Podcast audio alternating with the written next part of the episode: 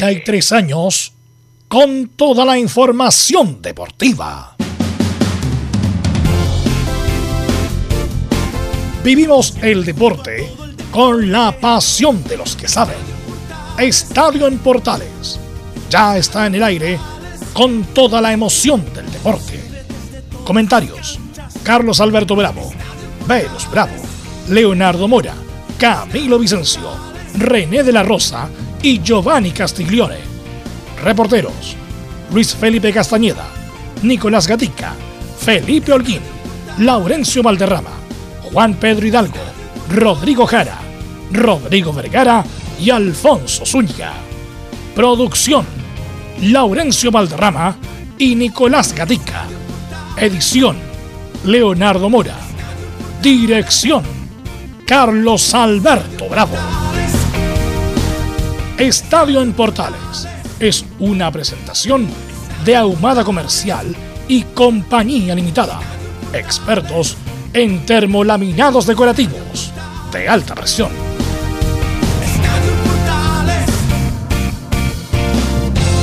Hola, hola, ¿qué tal? Buenas tardes, ¿cómo les va? Bienvenidas, bienvenido a Estadio Portales, día 10 del 8 del 2021.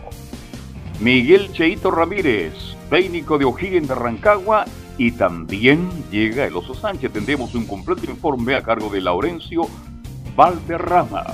Vamos de inmediato con ronda de saludos. Don Luis Felipe, ¿cómo está?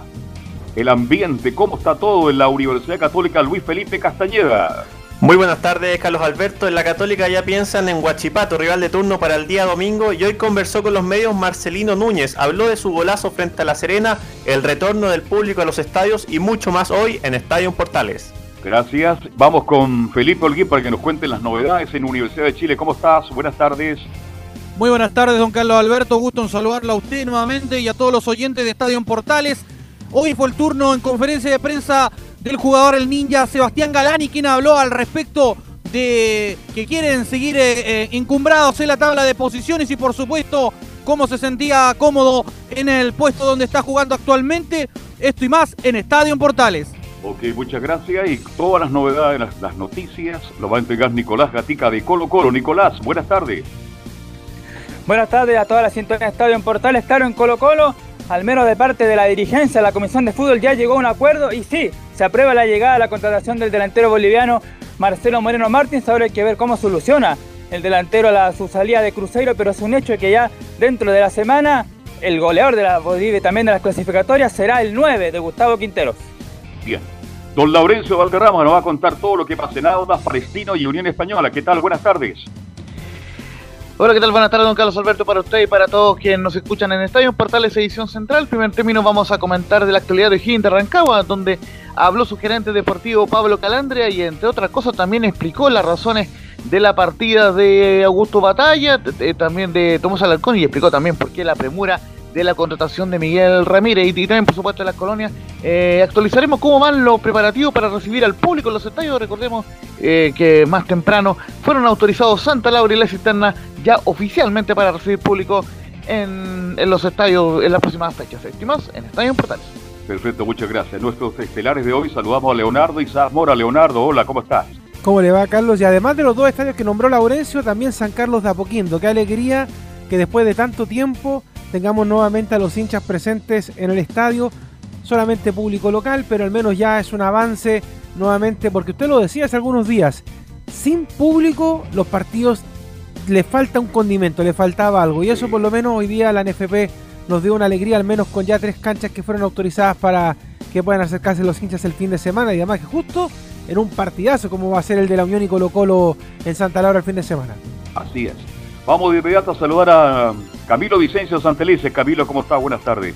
Muy buenas tardes, Carlos, para usted y todos los auditores de Estadio en Portales y también en el fútbol internacional, lo de Messi, que se lleva todas las miradas, eh, que ya finalmente llegó, así que recibió como estrella también allá en el Paris Saint Germain. Perfecto, muchas gracias. ¿Qué tal, Velus? Buenas tardes, ¿cómo te va? Sí, antes de todo, bueno, mandarle saludo a la familia de José Zulantay. Acá lo tengo anotado. Ah, bueno, pues aquí está el espacio para. Si ¿lo hacemos de vuelta o lo hacemos de inmediato? Bueno, hagámoslo, bueno, como quiera. Eh, entonces vamos a las titulares que lee Nicolás Gatica. Así es, comenzamos con el fútbol, donde tal como lo adelantamos, Higgins ya tiene reemplazante de Giovanoli, será el ex técnico de Wander Miguel Ramírez. Nos vamos a la B donde Puerto Montt, pese a que empató ante el Pago, sigue como líder gracias al empate de Coquimbo ante San Felipe. Mientras que Fernández Vial igualó sin goles ante la U de Conce y es colista con 7 puntos, pero claro, 6 partidos jugados mientras la mayoría lleva 14. Siguiendo con el fútbol chileno, y claro, tal como lo adelantamos, ahí existe preocupación por la salud de, don José Zulantay, ex técnico tercero con la selección sub-20 en Canadá. Don José sufrió el sábado pasado un accidente cerebrovascular y se encuentra en delicado estado de salud en la clínica Elqui de La Serena.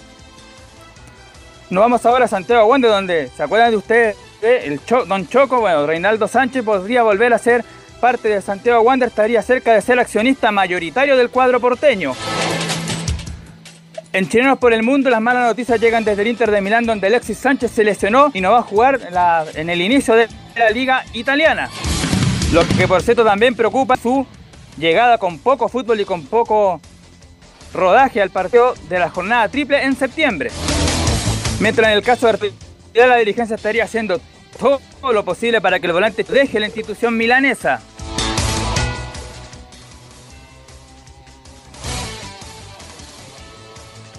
Sudamérica, donde hoy se inician los partidos de ida de la Copa Libertadores, los final que tendrá a cinco brasileños. Mientras que de Argentina estarán solo River Plate de, la Sudamericana habrá tres representantes de Brasil, Atlético Paranaense, Bragantino y Santos. Argentina Rosario Central, de Ecuador la Liga de Quito, de Paraguay Libertad donde juega Marcelo Díaz, Uruguay, Peñarol de Perú. Y, de Perú, sí, de Perú justamente estará Sporting Cristal.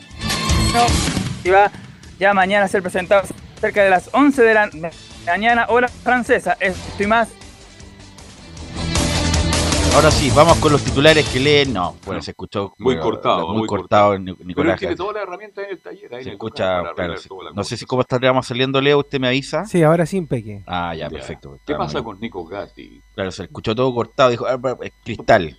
Así que no escuchamos nada prácticamente los titulares. Pero hablaba de que se, se, retomaba la Copa Libertadores y la Sudamericana después de, de lo que pasó en Copa América, entre medio y ahí se, se, retoma nuevamente, obviamente sin equipos chilenos, porque sabemos que todos quedaron fuera de, las fases finales de la Copa. Así es.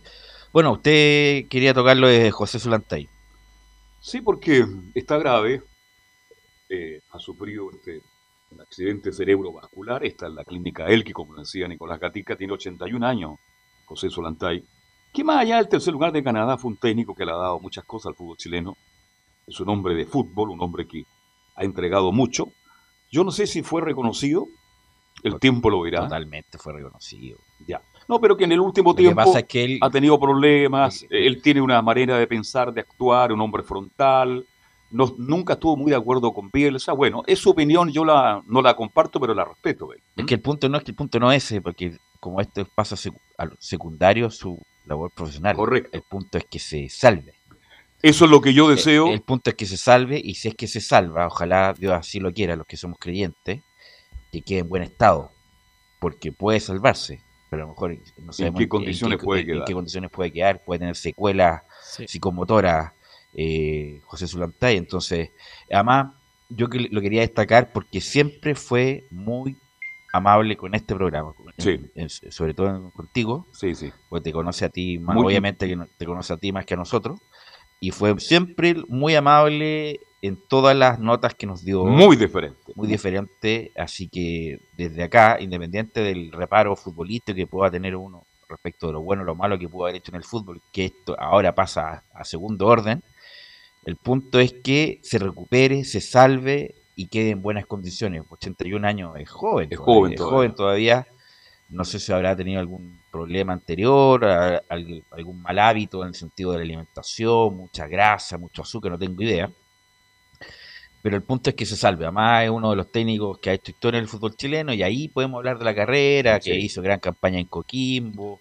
Incluso, bueno, Buen puntero está, está, está enojado porque Coquimbo llegó a la Sudamericana, no, yo fue más importante lo que hice yo en la Copa, que era Coquimbo la Sudamericana, pero ¿qué tiene que ver una cosa con el otro? Hay que destacar lo que hizo él y destacar lo que hizo Coquimbo el año pasado, que por esas cosas de la vida estuvo en semifinales de la Copa Sudamericana.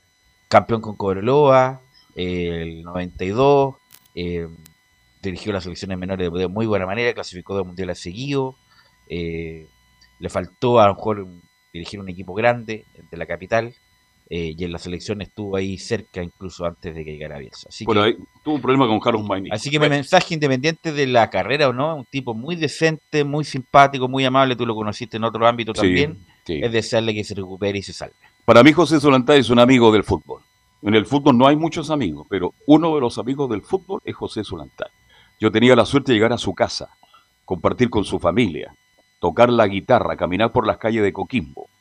Y cuando yo viajaba hace muchos años, sin comentarista, José, voy a cubrir Coquimbo, la U, Coquimbo, Colo Colo. ¿Cómo estás, Carlos? Aquí está tu comentarista. Terminaba las transmisiones, íbamos a su casa a compartir. Un, un hombre extraordinario, espectacular, bonachón, amigo de los amigos. Así que para la familia de José Solantay, vaya todas las vibras para que José, como dice Velo muy bien, más allá de salir de este estado bastante delicado que está viviendo, quede en buenas condiciones y podamos seguir conversando y compartiendo. Ahora, diferente con el, Estadio Portales, fue diferente, fue un caballero, un tipo sencillo, un tipo humilde, un tipo Bueno, respetuoso no se de ha muerto, todo. no se ha muerto No. todavía. Mm.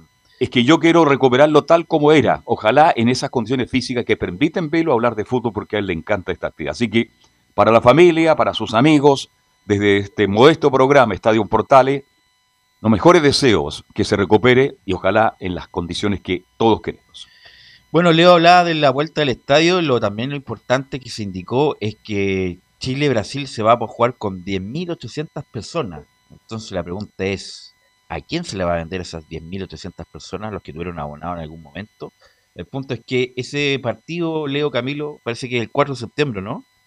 Eh, El 2 de septiembre. el 2 de septiembre que es jueves. Sí, el 2 de septiembre. Eh, claro, entonces me imagino que se van a poner venta de entrada a abonados o público en general, el primero que compre se lo lleva. ¿Cómo es la cosa? No, no- no se sabe todavía. De hecho, la primera prioridad es eh, para los hinchas abonados de, de la selección chilena, que recor- de- recordémosle a la gente que se compraban cierta cantidad de partidos.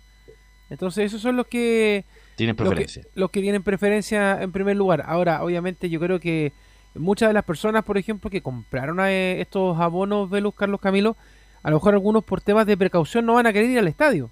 Entonces ahí van a tener que ver cómo lo van a hacer con, con estos hinchas, porque como que no se les puede obligar un poco a, la gente a ir al estadio, pues si muchos no van a querer ir, pero otros otros sí van a querer ir. El tema es nuevamente el tema de los precios de las entradas. Recuerda que las entradas para ir a ver a la selección chilena eran carísimos, carísimos para para eso y vamos a ver qué es lo que va a hacer la, la NFP para crear un, un cierto gancho ahí en el Monumental con estas 10.800 personas que van a tener que estar repartidas por, por todo el estadio, pero al menos ya es un paso saber que después de tanto tiempo eh, los hinchas van a poder ir al estadio de nuevo, Velo, porque la verdad es que yo creo que hay mucha gente que, así como te digo, que hay gente que no quiere ir, sí hay también una gran, una gran mayoría, yo diría que son mucho más los que les gustaría nuevamente estar de nuevo en un estadio. Sin duda, sin duda. Bueno, nosotros, bueno, nosotros, bueno, parte de parte del equipo de Estadio Portales va regularmente al estadio, pero nosotros no vamos hace tiempo ya. Por ejemplo, yo no voy hace tiempo al estadio. Año y medio por lo menos. Claro, año y medio. Entonces, es otra cosa. pues, Otra cosa estar en el estadio, sentir la sensación del público y todo lo demás. Va a ser acotado sin duda, pero bueno, algo por algo se Por camina. menos, o sea, ahora el partido La U, Leonardo, Camilo, eh, el partido La U con, va a ser con público en Rancagua. ¿Se habla de 2.200, 1.800 personas o es solamente eh, una opción más adelante, no para este partido? Claro, fueron los números que tiraron en- desde la U eh, y O'Higgins, pero no está todavía autorizado para, para poder ocuparse el estadio del Teniente. O sea, ellos eh, entregaron todos los antecedentes, pero falta la veña, así como un montón de clubes a lo largo del país. De hecho, en el norte también lo hicieron, Antofagasta. hay una cantidad de equipos que entregaron el proyecto, pero tienen que ser eh, aprobados por eh, la gente de, en este caso el delegado presidencial, el que la, hacía las veces intendente anteriormente, él eh, analiza la propuesta con la, con la gente de la Seremi de Salud y ahí se entrega la respuesta a la NFP de qué estadios fueron autorizados y cuáles no. Incluso también se habló de que el partido Guachipato con la Católica, que juegan en Talcahuano también, pero no está autorizado todavía el estadio, así que parece que no, no correría esa información entonces. Así es, así que vamos a estar atentos respecto al aforo. Se autorizó la cisterna, bueno, Ahí no llega eh, nadie. La Cisterna, Santa Laura, San Carlos, ¿no? Tal cual, los tres estadios que están eh, autorizados. Ahora, ojalá que la- el, el hincha de estos dos equipos eh, se, se anime, se anime a, a ir, A ir al al estadio. estadio, claro. Sobre todo los de la Unión, los de Palestino, que tienen ahí una, una misión tremenda, porque usted sabe que, bueno, el primero, como dice Carlos Alberto, el charinga para volver a... No, el Charinga ya está en la portería de acá del Claro. estadio de la Cisterna. Llegó en la mañana como a las 8, ¿viste? Claro, pero el resto ojalá que se anime, porque siempre Sí. sabemos que son equipos que tienen poquitos hinchas en el estadio, pero eh, ojalá que por el retorno también se hagan sentir, po, porque es importante, insisto, la presencia de la gente, obviamente con todas las medidas sanitarias. Ahora, el tema va a ser bien complejo, Carlos Velo, porque de repente uno mismo, por ejemplo, en el estadio, cuando mm, está hablando fuerte, eh, se saca un poco la mascarilla, porque la, la mascarilla se empieza a mojar eh, y están los guardias encima de uno. O sea, imagínense controlar 300 hinchas, 1000 hinchas, 10.000 hinchas, como va a ser en el caso de la selección, gritando un gol. O sea, yo, yo creo que... me imagino que todo es, no, no, es, todos, van todos vacunados, son todos los que tienen pase de movilidad los que van a ir al Claro, pero igual los guardias están ahí, que ponte la mascarilla, Incluso, mira, que la en un distancia... restaurante el, el sábado pasado fui con un amigo que, bueno, mejor ni nombrarlo, pero eh, no se ha vacunado y aunque tú le digáis todos los papeles, no. Entonces tuvimos que ir a un- a un restaurante y el restaurante le pidieron el pase de movilidad y tuvimos prácticamente en una mesa, bueno, en la Alameda, en la Alameda, con, no, apoquindo con, para estar lejos así. Así que, eh, y viene como todo el proceso de discriminación entre los vacunados y los no vacunados. No dis- yo creo que no es discriminación, es ser responsable o no o responsable. Hay que vacunarse porque si no te puedes contagiar, te puedes enfermar y si es que tiene algún problema te puede incluso hasta morir. Entonces, no tiene nada que ver con esta postura antivacuna y todo lo demás, sino es una cuestión de responsabilidad con el resto.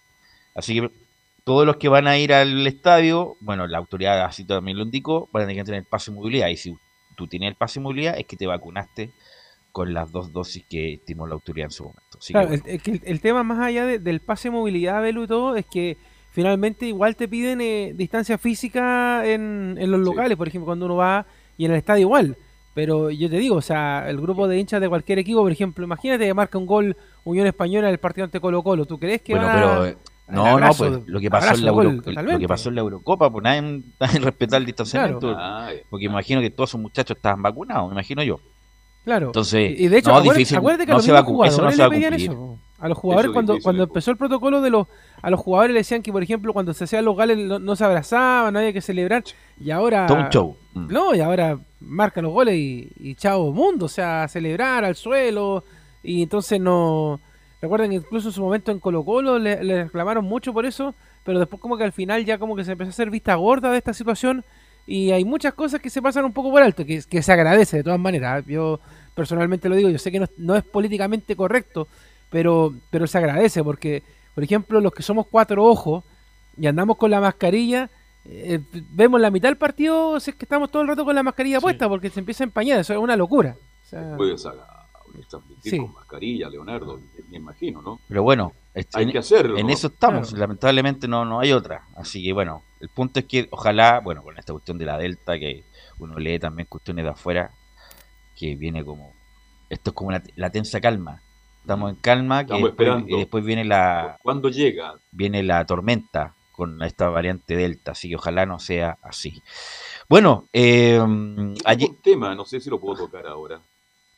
Ayer vi un programa de televisión, uno que se transmite en más Red cerca el micrófono. que se transmite en Red Televisión. Leonardo Camilo Velus. Y un hombre muy, no sé si es periodista, porque dio números sobre el fútbol chileno que está prácticamente en quiebra. Y habló de la U de Chile, Leonardo Velus, de Colo Colo en este instante, de Wander y Everton, que están prácticamente en quiebra. Y que el fútbol chileno en general lo está pasando muy mal. Y que el único equipo que se estaría salvando de esta situación es Antofagasta. Yo no sé si ustedes manejan otra Este información. muchacho el del ente, ¿no? Sí, un tipo que Eh, es, es profesor de la Universidad Católica de Valparaíso, con detalles, con ¿quién- números. ¿Quién es el muchacho? Eh, ¿Ah? el- este muchacho que... no, es, no es Gómez, ¿no? Víctor No, no, Gómez. no, no, Ah. Víctor Gómez, no. No, Él pero estaba el- ahí escuchando El atentamente. punto es que, más que yo creo, no, a lo mejor no sabe como un poco la técnica, pero obviamente hay muchas empresas que tienen deuda. Deuda incluso más, más pasivos que activos, ¿cierto? Sí, Pero muchos de esos pasivos no son exigibles ahora. ahora. exacto. Porque si fueran exigibles, todos estarían en la quiebra. Por eso, como la, todas las empresas tienen pasivos gigantes, pero lo- eh, no son exigibles y lo van prorrogando o van haciendo convenios de pago o van pagando para poderle permane- permanecer en el giro. Lo que pasa es cuando uno ya no tiene caja, no tiene, no tiene flujo, no va pagando la- la- la- las obligaciones mínimas, es que produce eso de la quiebra. Por ejemplo, la U y Colo Colo, que estos dos años estaban muy complicados, sobre todo en pandemia, donde la U, por ejemplo, el 30% de su ingreso corresponde a público, Público. la U no ha tenido 30, es como un ingreso familiar. Por ejemplo, en una casa eh, ingresa un millón de pesos mensuales y justamente por la pandemia se cortan 300 mil pesos, a cualquiera le afecta. Bueno, la U le ha afectado eso y además los más malos manejos de la, de la dirigencia anterior, Carlos Heller y, compañía, que lo hizo pésimo en ese sentido. La U Colo Colo, a pesar de todo eso, bueno, Colo Colo lo llevó a la ley de protección del empleo, no han dejado de pagar los sueldos, los premios, las cotizaciones, los impuestos. Los impuestos los pagan, a pesar de que algunos digan lo contrario, porque pagan el mínimo, pero lo pagan. Es como pagar la tarjeta, pagar la tarjeta de crédito y pagar el mínimo. Bueno, justamente al pagar el mínimo te liberan de cualquier acción en contra. Algo así también lo hace Colo Colo y la U. Obviamente que la U, y por algo la U ha hecho, hablando de la U, todos los ajustes correspondientes para bajar esta masa. Esta masa es una deuda impresionante que estos nuevos inversionistas, la, la mayor parte de los ingresos que van a traer estos muchachos es para pagar deuda, para pagar la, prácticamente 40% de la deuda. Y el resto es ir, ir manejándola, con menos de pago, más plazo, y así Colo Colo también lo, lo debe hacer. Lo más probable es que también en provincia debe haber a menor escala un problema parecido, pero pero obviamente que con, con, con la baja del fútbol chileno en el sentido de sponsors, también bajaron los sponsors, No, justamente la y pandemia el producto fútbol está bajó, desvalorizado. bajó los ingresos, bajó. Hay alguno, por ejemplo, me decía, conversábamos justamente con un amigo, como Palestino, un equipo tradicional, Palestino, tiene una marca deportiva, con, todo respeto, ¿ah? tan como ahí nomás, de medio pelo, ¿cómo Palestino no tiene a, no sé, a Capa? O a, no, ya ni siquiera Pero- voy a decir las tres grandes, Imagínate lo que le pasó a Ñublense hace algunas a semanas. Ñublense. Eso- Pero ¿cómo eso sí Palestino, cómo Palestino no va a tener una, una marca deportiva interesante? O la Unión lo mismo. Eh, lo de Ñublense, bueno, una vergüenza. Pero bueno, así está. El punto Velus. es que... Sí, Camilo. Sí, no, perdón. eh, solo para, el nombre es Alejandro Torres, profesor de la Universidad de Valparaíso. Ve. Es el nombre de que, que mencionaba Carlos. Con Claro. detalles de lujo. Entonces ¿ah? imagínate, ima- ima- en Argentina, todos los clubes, todos los clubes, bueno, el Barcelona, Sí, el Barcelona tiene una deuda pero estratosférica, pero el Barcelona no va a quebrar, porque el Barcelona es, otra cosa. El Barcelona Pero yo me hago una pregunta, Velo, porque eh, uno dice, esto no puede pasar, pero ¿qué pasa si pasa? Me voy al No, no, otro lado, porque el- porque por ejemplo, Sí, eh, pues. lo- el otro, día- el otro día tocábamos el tema de Carlos Heller, pero tú le bajaste el perfil. Yo te dije que Carlos Heller se había quedado dentro de la dirigencia de la Universidad de Chile con menor cantidad de acciones, porque ya sabemos lo que pasó, pero no lo saca a él, le tienen que pagar la deuda que tiene la U con él. O sea, no era, no era llegar y No, sacarlo su- tampoco. sus, u- a sus empresas, Inversiones Alpes, le paga el crédito por la plata que prestó en su momento a la tasa más baja. Eso es una obligación, pero es, es la U con sus empresas. Lo quería yo con el Barcelona. La- el Barcelona técnicamente está en quiebra, pero no va a quebrar nunca porque pertenece al Barcelona, le van a dar más plazos, le van a dar más tiempo para pagar sus deudas, pero es como también es como el Real Madrid. Mira, qué buen tema pusiste. Pero, Ayer, pero, pero para, mira, por ejemplo, tú ilústrame, porque yo, yo, te- yo estoy preguntando desde la Ya. ignorancia, como un hincha más que quisiera saber un poco esto. Por ejemplo, uno decía, eh, y aquí uno- yo te llevo a lo que era cuando eran eh, clubes deportivos, uno decía, por ejemplo, cómo Colo Colo, cómo la. Universidad de Chile quebraron, o las hicieron quebrar. En, en más, Leo, Leo, es Leo, Colo Colo y la U debió haber quebrado antes. En los 80 la U estaba quebrada, pero justo en una cuestión política nunca quebraron las corporaciones. Hay, que recordar que cambiaron las normas. Hay que recordar que, entre comillas, los clubes deportivos no, no pagaban cotizaciones y después cambió la norma y la U tenía una deuda gigantesca y se le hizo quebrar a la U y a Colo Colo, pero la U en los 80, Colo Colo en los 80 técnicamente estaban quebradas, no tenían un peso, no tenían nada pero justamente como era un club deportivo popular, como que hicieron actos de tolerancia nomás y siguieron nomás. pero con y una ahora, deuda- ahora no podría con- pasar lo mismo. No, ahora no, porque Vuelvo a está re- preguntar, ¿pod- Ahora- podría pasar lo mismo de decir Ahora- que, que se le ahora- obliga a quebrar. Está la sociedad anónima. Ahora, ahora está arreglado, por eso te, por eso te digo, Leo, que las asociaciones anónimas, por ejemplo, la de Colo Colo y la U, están pagando el mínimo y están pagando las deudas que son exigibles. las otras las van como pateando para adelante justamente para no tener problemas. Pero oye, Pero- pero, puede llegar un- puede llegar un momento en que estas deudas que se patean te las cobren Y o- además, o, no, o no va a pasar. Mira, punto- justamente, ¿quién era el acreedor mayor de la U en este momento? Inversiones Alpes. ¿Y de quién es Inversiones Alpes? De Carlos Geles. ¿Tú crees que Carlos ese Heller. acreedor va a ir a un tribunal a ejecutar la deuda? Lo más probable es que no. Además que tampoco está, esas deudas no están liquidadas, por lo tanto hay plazo todavía para pagar, todavía no, no- no están en morosidad, por decirlo. Pero por ejemplo, eh, te hago otra pregunta, sacándote de, de Colo Colo y la U. Lo que pasa con Wanders, a propósito de que en el, el Nico en el titular de, de hoy hablaba incluso de una posible llegada de, de Reinaldo. Sánchez como un accionista de Wanders. Y en Wanders, el, el anterior presidente propietario del equipo eh, sacó la, sa- sacó la Sacó inversión plata, que tenía. sacó su la plata, Ibáñez. y, Sacó su y- plata. y- y- y prácticamente, como se dice en la jerga futbolista, se fue al carajo Wanders, porque no tiene para contratar. De hecho, a todos los técnicos que han llegado ahora le han dicho, ¿saben qué? Eh, miren, hagan lo que puedan porque no hay plata para traer jugadores. Y no hay plata para pagar más de lo que estamos pagando, que estamos haciendo magia. Entonces, por ejemplo, el caso de Wanders, ¿cómo se ve el tema ahí? Lo que pasa es que, por ejemplo, en condiciones normales, cuando uno tiene una deuda que no se paga, le obviamente requiere al deudor, oye, me vaya a pagar, no. Entonces, si no se paga y pasa un determinado plazo, estoy hablando en gen- generalidades, le pide a un tribunal civil, por ejemplo, que se ejecute al deudor que se embarguen ciertos bienes y con el embargo de los bienes se pagan las deudas. Ahora, si es mucha la deuda y hay muchos acreedores, se llama el proceso de quiebra. Entonces ahí va a tener que ver Wander si tiene muchos acreedores, cuánto es la masa y si tiene eh, Wanders, eh, ¿Patrimonio? Wander patrimonio para pagar. Lo otro también es darle continuidad de giro. Los acreedores se juntan. No, yo creo que este, esta, esta empresa es viable, puede dar. Entonces le vamos a dar continuidad de giro que a través del giro puedan seguir pagando las deudas. Porque si yo te ejecuto ahora, capaz que cobre un 10%, pero después el resto no lo voy a cobrar nunca fue lo más que, le- porque no. que- eso fue lo que le pasó a Rangers, ¿ah? dicho sea de paso. Justa- Sí, y como con pasa los miles de empresas, miles de empresas que obviamente que hay una orden de prelación, siempre se pagan los trabajadores primero, la indemnización, todo lo demás, y después lo- los acreedores comunes y corrientes que se llaman acreedores balistas. Pero, pero es un tema, y lo que te decía yo, ayer se aprobó en Brasil la incorporación de la sociedad anónima en Brasil. Brasil es tan importante como Argentina respecto a que son clubes de familia, de barrio y todo lo demás. Entonces no es de extrañar que en poco tiempo más un jeque se compre el Flamengo, por ejemplo, o un jeque se compre el Corinthians, o un ruso se compre, eh, o los chinos, como se dice acá, que a pesar de que la uno no ha transparentado su, Claro, que y en el que compró que unos chinos perfectamente pueden comprar la U, pueden comprar cualquier club. Entonces en Brasil, que por ejemplo en Argentina, que todavía no llega la sociedad anónima, se opone tenazmente porque tiene otra otra naturaleza los clubes de fútbol en Argentina, que son barriales, que son, qué sé yo, que tienen clubes deportivos, clubes sociales todo lo demás. Bueno, en Brasil van a llegar las sociedades anónimas por Bolsonaro. Entonces, no es de extrañar que en el corto plazo un jeque, un ruso, un chino, eh, compren clubes en Brasil, por ejemplo. Y la mayoría, para que nos vamos, lo, lo- lo- lo que pasa con el Paris Saint Germain, con todo respeto, la mayoría también tiene que ver con lavado de dinero. Si Esa Sí. plata, justamente porque como el, el fútbol en general es deficitario en todas partes del mundo, pregúntele al Barcelona que dé una Claro. cantidad de plata impresionante. ¿Quién le pone plata? Estos muchachos de, que no se sabe dónde cresta, con todo respeto, Claro. saben que traen la plata. O sea, es como, es como lo que pasa acá en Chile con el, la fa- el famoso tema de las triangulaciones, que todos saben Exacto, que existen, pero na- sí. nadie las menciona.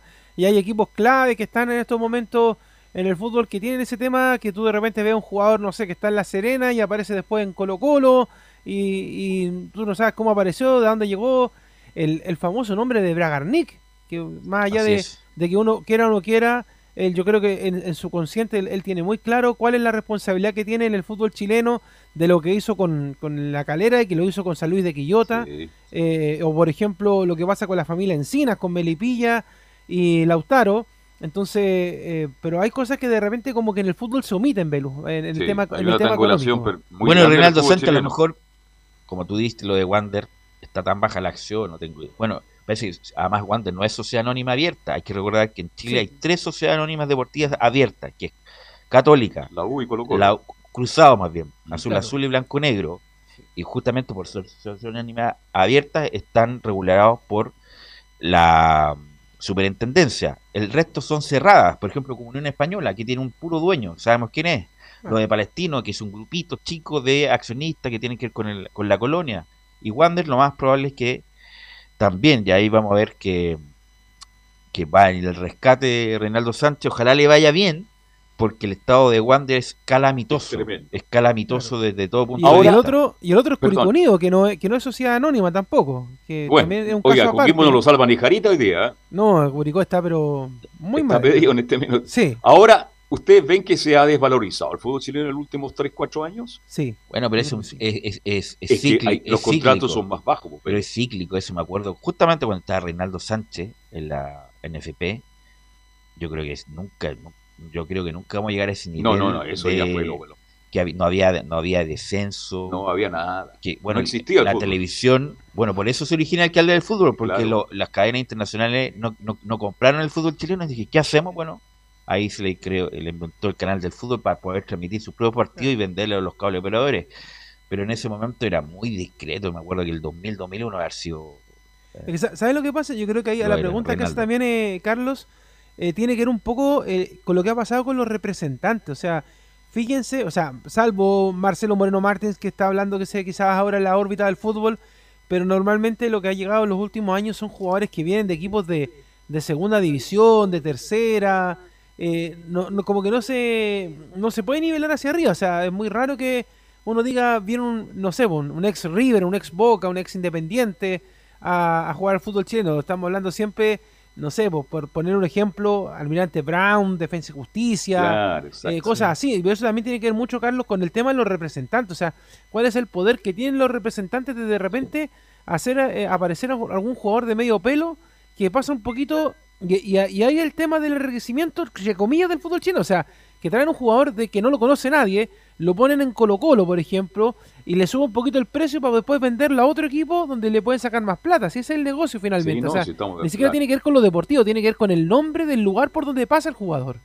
Hasta Así los que- sponsors ayer decía, este, han bajado, los derechos de televisión también han bajado, este se, se está evaluando una serie de situaciones. Bueno, No, no, los derechos de televisión siguen igual porque un contrato anterior. claro, perfecto. En contrato anterior, TNT Pero que por va a ahí pagar. hubo algunos clubes lo que, que intentaron una mejoría en relación de qué decían anoche en la Y televisión. si no fuera, y si no fuera por la televisión, no sé. Estaría, qué- bueno, ahí ya no, no existiría el fútbol. Otra señal también es que hubo una licitación para transmitir los derechos de la selección Ahí bajaron. y se, y se declaró desierto. Correcto. Se declaró desierto justamente porque no había interés. Obviamente, y obviamente que eh, van a bajar el precio, sobre todo además que la selección chilena en el próximo ciclo, ya no, la mayoría de los grandes jugadores ya No no, van a estar. no va a estar. Así que es un tema, hay que, por eso cuando vienen las cosas Tarea dura para Milata. cuando ¿eh? las vienen las cosas malas hay que ajustarse y pues, bajar costos que son innecesarios. Bueno, vamos a ir a vamos a ir a la pausa y a volver con O'Higgins. Sí, Vamos a volver con O'Higgins que nos tiene mucha información y bueno, O'Higgins, una familia está a cargo de la de O'Higgins. La, Una- la familia Humor. Una familia es la que paga las cuentas, por decir algo tan claro. eh, cotidiano. Es que la familia Humor paga la luz y el agua en O'Higgins de Rancagua. Vamos a la pausa. Sí. está, de presidente Pablo Hoffman Pablo desde Hoffman, hace, sí, desde hace ¿Y como de- un mes. y de quién, quién es el, Sí, pues justamente. el sí, lugarteniente de quién es? Justamente Pablo Hoffman de los a a Humor. Humor. Amor, el, el, El hombre de el confianza. hijo Martino Humor se toma un helicóptero, no, no va por la autopista No, no, no. y llega al, Al estadio. monasterio. Al Y monasterio. no chiste, no y de ahí toma un auto, se va al estadio, vuelve al Ah, monasterio y ahí el helicóptero. ¿ah? Y llega camisas de regalo. Ok, vamos a la pausa y volvemos con O'Higgins. Radio Portales le indica la hora. Las 2 de la tarde, 6 minutos. ¿Quieres tener lo mejor y sin pagar de más? Las mejores series de televisión, los mejores eventos deportivos, equipo transportable, películas y series 24/7. Transforma tu TV a Smart TV. Llama al 973-718989. Twitter arroba panchops. Visita www.radiosport.cl, el sitio web de la Deportiva de Chile programas, noticias, entrevistas y reportajes, podcast, radio online y mucho más. Todo lo que pasa en todos los deportes lo encuentras en www.radiosport.cl. La Deportiva de Chile en Internet. Porque lo bueno puede ser aún mejor. Prepárate a conocer la evolución de la Primera de Chile. Bienvenido a Portales Digital. Ingresa ya a www.radioportales.cl y descubre nuestra señal en vivo en audio y video. Además del tradicional 1180M. Mantente al día con las últimas informaciones de Chile y el mundo e interactúa con nosotros a través de nuestras redes sociales en Facebook, Twitter e Instagram. Recuerda www.radioportales.cl La nueva multiplataforma de la Primera de Chile ahora es aún mejor. Termolaminados de León, tecnología alemana de última generación. Casa Matriz, Avenida La Serena, 776 Recoleta. Foro 22 622 5676. Termolaminados de León. Desde todo Chile. Desde todo Chile. Y para todo Chile. Y para todo Chile. Portales Digital está en todas partes. www.radioportales.cl Entre marco grande y marco chico, media vuelta y vuelta completa. Escuchas Estadio en Portales en su edición central.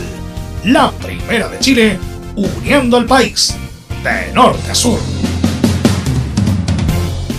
14 horas con 8 minutos y vamos con Laurencio Valderrama para que nos cuente toda la historia esta de O'Higgins de Rancagua, que Dalcho llegó el año pasado justamente para reemplazar a, a Graf, al Pato Graf, que hizo una pésima campaña en O'Higgins, lo reemplazó Dalcho y ahora lo reemplaza Miguel Ramírez, Laurencio Valderrama.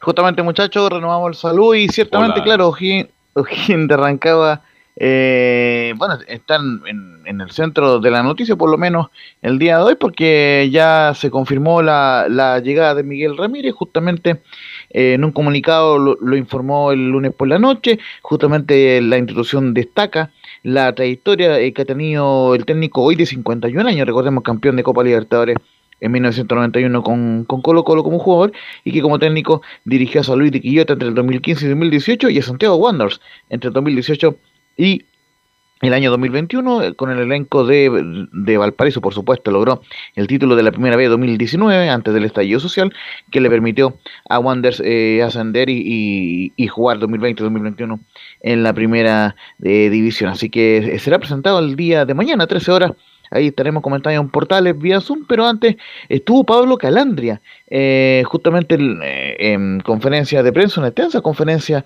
eh, de prensa, estaban muy expectantes los medios, en- eh, sobre todo los medios locales de la, de la región, porque obviamente estaba muy sorprendido por, por la partida primero eh, de, de no, no por la razón, sino porque fue algo eh, que ellos interpretaban como que fue muy rápida la, la llegada de Miguel Ramírez, como que estuviera apalabrado de antes, y eh, antes de, de que se fuera eh, Dalcio, así que en ese sentido por lo menos eh, ya, ya se confirmó esta llegada, justamente a repasar brevemente lo el, el tema de Gente Rancagua, que es un décimo con 19 puntos, eh, logró 4 triunfos, 7 empates y 4 derrotas en 15 partidos. en- no fue similar el registro del año pasado. Recordemos que O'Higgins no solamente se salva del, del descenso, sino que queda a un punto solamente de, de clasificar a Copa Internacional. Un, un rendimiento muy meritorio de, mm, de Dalcio eh, Giovanoli, que fue uno de los mejores rendimientos del año pasado, tom- tomando en cuenta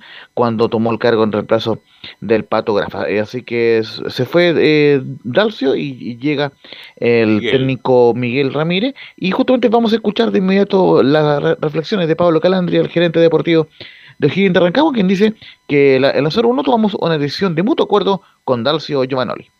No, bueno, la verdad que eh, hemos tomado una decisión de, de- mutuo acuerdo con el entrenador, donde después de una charla eh, el mismo domingo por la mañana, creíamos que era eh, la mejor forma de, darle una vuelta al equipo y, cuanto antes volver a encontrar el rumbo que, que todos pretendíamos. Y la verdad que eh, es una pena, fue una pena para todos. Eh, Dalcio nos dio una mano y nos ayudó a salir de un momento complicado en el que estábamos. Estamos agradecidos. Hemos tenido un trabajo en conjunto eh, desde que llegó hasta el último día con una calidad humana de las dos partes eh, totalmente eh, de la mejor forma. Y, bueno, lo intentamos creo que las dos partes hasta, hasta el último momento. Y bueno, nos ha tocado tomar decisiones y, bueno, creíamos que era eh, lo correcto para, para este momento. La segunda, muchachos, justamente la razón por la cual contratan a Miguel Ramírez y dice en la 02, Pablo Calandria había que actuar rápido por el partido ante Deportes Antofagasta. Bueno, como decís vos, eh, fue todo muy rápido, pero la verdad que creíamos que, y creo, que había que actuar rápido. Eh, hay un partido por delante, que es el de Antofagasta, que es el sábado.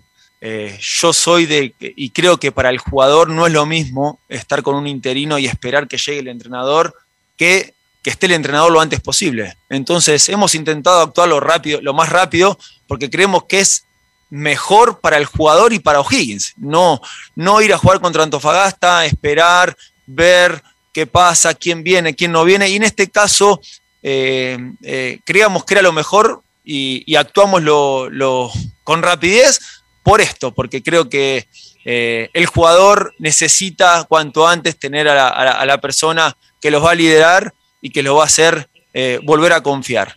Eh, en este caso, eso fue el argumento de por lo que buscamos la rapidez. Muchachos. ¿Usted le cree?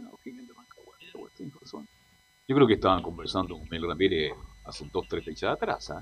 O sea, hacer tan eh, rápido? ¿Mm? ¿se, ¿Se acuerda que, que Rodrigo Vergara... está cesante. Claro. Sí. ¿Se acuerda que Rodrigo Vergara nos Pero contó el, el fin de semana de que de que habían ido a, a dejar algunos panfletos al monasterio? Sí. Entonces yo me pregunto, porque claro, eh, quizás cortar eh, cortar rápido es cortar por el técnico, pero ¿qué responsabilidad le cae también Carlos Camilo Velos a los jugadores de, del Mucha. equipo? Hay que recordar, además, Leo, hay que recordar que se le fue este muchacho, el volante central. Alarcón. Alarcón. Se le fue el arquero, Batalla. Sí. ¿Y quién más se le fue? ¿O se le fue eso nomás? Eh, bueno, se le fueron Eso. sus dos Y, jugadores. y- y tenía Sí. la baja de Castro en estos días. Esos fueron los eh, uno, de los tantos reclamos y justamente eh, también tenemos de- eh, impresiones sobre eso y explicaciones sobre eso de, de Pablo Calandria. Pero una cosa que, que- que también se le acusó al, al dirigente, digamos, que, que él respondió estoicamente ante los medios, eh, básicamente que eh, salvo Marco Antonio Figueroa, que fue el año 2019, Sí. eh, claro, y terminó Él proceso. No terminó proceso el Pato Graf y ahora tampoco lo termina Dalcio. Entonces, y, es más, que Dalcio se encuentra con un plantel que no armó él eh, cuando asume en 2020. Entonces, eh, más allá de que hubiera un cambio, claro, eh, eh, termina siendo muy decisiva la partida de Tomás Alarcón, más allá que ahí lo vamos a escuchar el audio que explica que eh, tanto Felipe Seymour como el Tuco Hernández fueron contratados justamente para paliar esa ausencia, pero muy sensible por lo demás, y, y- ya también muy sensible la partida de Augusto Batalla, y recién ahora están cerrando el tema con el Oso Sánchez. Laurencio, en ese partido que pierde Católica hace de que le gana Católica a O'Higgins hace como dos, tres semanas, eh, ya se venía hablando justamente, le hicieron la pregunta en ese momento a Dalcio Giovagnoli si que iba a salir y, y bueno, pero no, en ese momento lo, lo descartaba, pero se termina, porque claro, en ese momento todavía estaba como en la parte alta incluso de la tabla. Exactamente, entonces... Pero ¿cuántos eh, puntos esa- tiene O'Higgins? 19, ¿no? ¿Y cuánto tiene el puntero? 27. 25. El puntero 27. 27. ¿Cuántos puntos? Lo que pasa es que 28 hace que es escalera. Lo que pasa es que 28 hace- escaleras, pero están, pero están a dos puntos de la zona de clasificación a Copas Internacionales. Sin embargo, como eh, O'Higgins, ahí eh, me corregirá el eh, Vergara, pero entiendo que lleva ocho partidos sin ganar. Entonces, Eso. obviamente, Eso era una fue. crisis bastante importante y, y por eso, al final, la, la dirigencia, más allá que sea de común acuerdo, terminó cortando por lo sano. Pero por eso digo, o sea, ¿qué tan responsable es Dalcho del poco rendimiento que tú le puedes que sacar a estos jugadores? por eso te digo yo, además le sacaron jugadores y no lo reemplazaron, porque Felipe Seymour, con todo respeto, Sí. obviamente que no es lo mismo, ya pasaron el tiempo, Seymour siempre fue destacado por su cuestión física. Claro, porque, fuerza, por no ejemplo, por en, el, en el- en el partido del sábado estaba esperando que la Rondo hiciera la magia, que Menezes hiciera algo, Arancibia, que nosotros ya lo conocemos, o sea, No, el mismo Arancibia. Velo lo, lo describió y era caso perdido. Y después cuando ya eh, recién podía hacer algo, entró Facundo Castro, pero ya era muy tarde, la Universidad de Chile ya le estaba pasando por encima. Entonces, yo por eso digo también, y, y uno de repente critica a Ramón Fernández, pero ah, yo miraba a Ramón Fernández ese día en el partido y él se paraba un, un poco más arriba de la mitad de la cancha viendo a quién diantres pasarle la pelota, porque no, no tenía los jugadores, no, no tenía delantero el equipo de, de O'Higgins como se paró en el, en el comienzo del partido. Entonces, por eso yo digo, o sea, uno le. Claro, Dalcho puede decir uno eh, van tanta cantidad de partidos que no puede ganar, pero ¿cómo va a poder ganar si tiene, no tiene los jugadores para eso? O sea, no, no tiene delantero, tiene un equipo. De hecho, lo que. Mira, estoy de acuerdo con eso. Estoy de se acuerdo con. todo en el medio campo Velo para, no poder- para de ahí detener a la U, pero de capacidad de gol, nada, absolutamente nada. Estoy de acuerdo con eso, pero O'Higgins, no sé, pues no es eh, Rodel- Rodelindo, tiene, tiene para hacer algo mejor. Sí. Entonces, por eso, además, como era una tendencia ya, a pesar de ya le da un, un partido de oportunidad 2, 3, 4, 5, 6, 7, 8, ya, parece que esto es una tendencia, mejor vamos a cambiar de técnico, a ver si cambiamos de aire, cambiamos de, de vibra y a ver si mejoramos. Yo creo que por ahí está la apuesta de O'Higgins, eh, Laurenzo. Claro, y, y justamente eh, vamos a escuchar ahora eh, lo que se viene para, para el futuro, para el gigante de Rancagua. En, en la, y en la, en la 03, el, el primer concepto sobre Miguel Ramírez, creemos que tiene una forma de juego atractiva. Y lo que buscamos eh, en Miguel, bueno, eh, eh, creemos que, que tiene un modelo de juego, una forma de juego que es atractiva, que es lo que eh, nos convenció para, para tomar ese- esa determinación y sumarlo a nuestro, a nuestro club. Y la verdad que estamos contentos y bueno, esperándole, brindarle eh, todo para que pueda sacar el, rendimiento al equipo y, volvamos a la victoria lo antes posible. Y la cuarta que vamos a escuchar justamente de, Pablo Calandre es lo, es lo que hablaban ustedes hace unos- algunos minutos, que eh, hay negociaciones avanzadas con los Sánchez y Carlos Muñoz, y lo hablamos con Miguel Ramírez. Bueno, te comento un poco, eh, la realidad es que eh, hemos hablado con, con Miguel y, le comentamos un poco las negociaciones avanzadas con los dos jugadores y él nos comentó y hemos charlado sobre esa situación y son dos jugadores que él eh, los considera que eh, importantes y que pueden ser aporte para el club. Eh, entonces, las negociaciones están y están muy avanzadas. En el caso de hoy, seguramente en el entrenamiento vespertino estará entrenando uno de esos jugadores, pero hasta que no se selle y no se firme el acuerdo no, no serán anunciados. Carlos Muñoz y el otro era. El, el Oso Sánchez. el- el Oso Sánchez. El arquero. Claro, pero el- el que- el que en- ah, Audax. hoy El oso- la vuelta a la que El Oso. Sánchez puede ser respuesta, pero Carlos Muñoz de- te va a salvar, Carlos Muñoz. O sea, pero digo por otro jugador, con otro con otro tonelaje. Eh, el Oso Sánchez es un buen arquero, así Sí. que no cabe duda de eso. Pero Carlos Muñoz, y además terminó mal en Antofagasta. No, Fue a no. Cobresal, hizo algunos Cobresal, goles, la titularidad en esta segunda vuelta. Al 3 y al- con todo respeto al 3 y al 4 Carlos Muñoz últimamente. Así que bueno, no sé si sea respuesta ahora Pero para Carlos Higgins. Muñoz va a ser suplente de, de La la, Rondo, Rondo. De la Rondo, De la claro. Rondo, sí. Lo Sí, que le sí. puede pasar a, al jugador de Colo Colo cuando llegue, si es que llega a Martins. ¿ah? Laurencio. Justamente, y otro tópico de la conferencia, bueno, eh, lo que es habitual, lógicamente, que Calandre dijo que el objetivo era clasificar a una Copa Internacional, le hicieron ver que justamente el último año O'Higgins no ha podido llegar a torneos internacionales, así que es un objetivo, y, y quedó en duda, quedó en el aire hasta cuándo firma eh, Miguel Ramírez, porque eh, queda entender en el comunicado, no queda explícito, de que es hasta final del año 2021, pero todos sabemos que no se puede firmar por menos de, de- de un año en los técnicos. Entonces hay que ver eh, bien, eh, por lo menos, eh, mañana le preguntaremos, por supuesto, eh, a Miguel Ramírez, a eh, yo o, Rodrigo Vergara, eh, por cuánto llega, porque justamente eh, hay un tema que pasa si que Ramírez no clasifica a copas in- internacionales, que puede pasar, volverán a sacarlo de la banca, entonces ahí hay, hay, hay un tema que lo vamos a ir aclarando el día de mañana con Miguel Ramírez, que ojo, asume de inmediato, justamente el día de hoy a las 5 de la tarde, prácticas vespertinas en el Monasterio Celeste y será presentado a los medios de comunicación este miércoles a la 1 de la, de la tarde, así que ahí estaremos como trae un portal ahí muy atento a la presentación de Miguel Ramírez en su tercer club en Chile, recordemos tuvo en San Luis y Wanderers y ahora asume este gran desafío en O'Higgins de Rancagua. Y una muy cortita también pa- para cerrar, eh, también no, no respondió un- una consulta eh, Calandre sobre el tema del público en los estadios y ya justamente es casi un hecho de que el próximo partido de O'Higgins como local será con público porque eh, después de jugar en Antofagasta el sábado en transmisión de, de Portal Digital, la fecha 17 tiene libre y después la 18 el local eh, O'Higgins de inmediato en el inicio de la segunda rueda, así que ahí el cuadro rancagüino estará con público y por supuesto lo informará a través de sus redes sociales. Le pregunto a Camilo, ¿a Miguel Ramírez le ha ido bien como técnico? O sea, le falta consolidar en realidad. Creo que tiene, por lo menos en Wanders mostró, mostró algo. Era, era atractivo ver el, el equipo, pero no ha logrado nada importante todavía.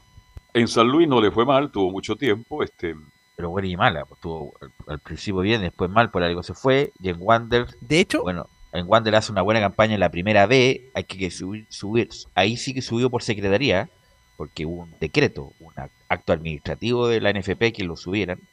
Pero a mí, tam- ¿sabes qué? La no, le verdad, llena, no le llena el gusto a usted, encuentro un técnico ahí nomás. Ojalá con O'Higgins sea una máquina, sea un ballet el equipo de Ramírez en, en O'Higgins, pero yo pensaba, yo esperaba mucho más de Miguel Ramírez en cuanto a estética del juego. La verdad, un técnico como que, que uno no lo diferencia de otros a Miguel Ramírez. Pero bueno, ojalá le vaya bien. Ojalá que le vaya bien, pero ha tenido, ha insinuado cosas interesantes en el fútbol y a lo mejor esta es la oportunidad. ¿Quién es el ayudante de Miguel Ramírez? estaba Oyarzún, pero es el. Eh, no, eh, Reinero. Reinero tiene un eh, apellido Reinero. Cristiano Ah, Reinero, el ex lateral de Audax Club Deportivo Italiano, ¿ah? Que jugó en Ñublense, etcétera, etcétera. Bueno, que le vaya bien. Formado en Guachipato. Formado en Guachipato, claro, Muy- pero Mu- eh, eh, muchachos, le marco un dato final. Eh, Miguel Ramírez terminó el año pasado un décimo lugar con Wanders con 44 puntos. Recordemos que se completó el campeonato afortunadamente en el contexto de pandemia y quedó a un punto por debajo de los Higgins de Dalcio Giovanoli que quedó décimo con 45. Ambos no, no pudieron clasificar a copas internacionales. Eh, así que ese es el último registro de Miguel Ramírez, por lo menos eh, dirigiendo un torneo completo en, en- primera con Wanderers. eh, así que lógicamente espera mejorarlo en O'Higgins de Rancagua, muchachos. Un fuerte abrazo y nos vemos más ratito. Ok, gracias Laurencio. Y vamos con Colo Colo, Nicolás Gatica, esta decisión del directorio de avanzar en las tratativas con Marcelo Moreno Martins. Ahora hay que materializarla, ni- Nicolás. Sí, buenas tardes. Eh, estamos ya aquí presentes para el informe de Colo Colo. Antes de pasar a revisar la actualidad y de Moreno, Moreno Martín, la posible llegada que ahora se estaría entrampando un poco, ya vamos a decir por qué. Un recuerdo de hoy día para la gente de Colo Colo, para la gente de, de mucho tiempo atrás y por supuesto los actuales. El Club Social y Deportivo Colo Colo en su Twitter dice lo siguiente. Hoy recordamos la partida de Francisco Valdés Muñoz, uno de los grandes ídolos de nuestra historia, que partió de este mundo hace 12 años y nos dejó un legado imborrable en los corazones de todas las colocolinas y colocolinos chamaco eterno. Hay una foto que dice ahí en el Club Social, así que hoy se recuerda una nueva partida del ex volante de Colo Colo. O sea, un nuevo aniversario, Nicolás, de la partida de nuevo Chamaco aniversario Valdés. del Claro. brillante, destacado volante que tuvo Colo Colo Francisco Chamaco Valdés, que tuvo una carrera muy dilatada, jugó ni en Arica, jugó en jugó en Española, jugador extraordinario, de un talento inigualable. Así que nuestro recuerdo en este nuevo aniversario de la partida del gran Francisco Chamaco Valdés. Eso entonces con la parte de recuerdo. En cuanto al presente del equipo de Colo Colo, si llega Marcelo Moreno Martín, bueno, vamos a ir primero por el orden, por la historia. Vamos a partir donde ayer, por ejemplo, primero se hizo la reunión de directorio, a eso de las tres y media comenzó esta reunión de directorio ahí en el Monumental, o por lo vía Zoom, de la Comisión Fútbol de Colo Colo, y anoche, tras largas eh, horas de reunión y todo eso, Marcelo Moreno Martín justamente se aprobó anoche continuar con la negociación para el fichaje de Marcelo Moreno Martín. Pero aquí es que viene lo que falta ahora. Faltan condiciones para negociar y abrochar el arribo del todavía delantero de Cruzeiro. Uno de los temas pendientes es la duración del contrato. Por ahora, la propuesta es que firmen Colo Colo por el próximo año y medio, con la posibilidad de extenderlo por otros seis meses más. Ahora, los dineros involucrados en la llegada de Marcelo Moreno Martín son estos. El sueldo que se le ofrecería al atacante de 34 años ronda los 40 millones de pesos mensuales.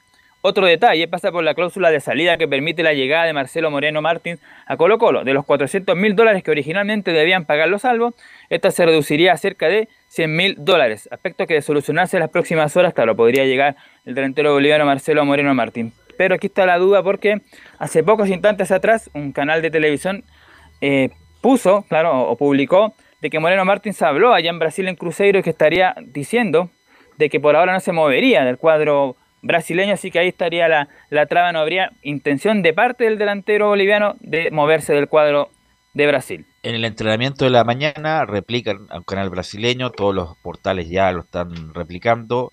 Abro comillas, Marcelo Moreno Martins, no voy a abandonar al equipo de mi corazón, más aún en este momento. O sea, Cruzeiro está re complicado, va a bajar incluso hasta la tercera división.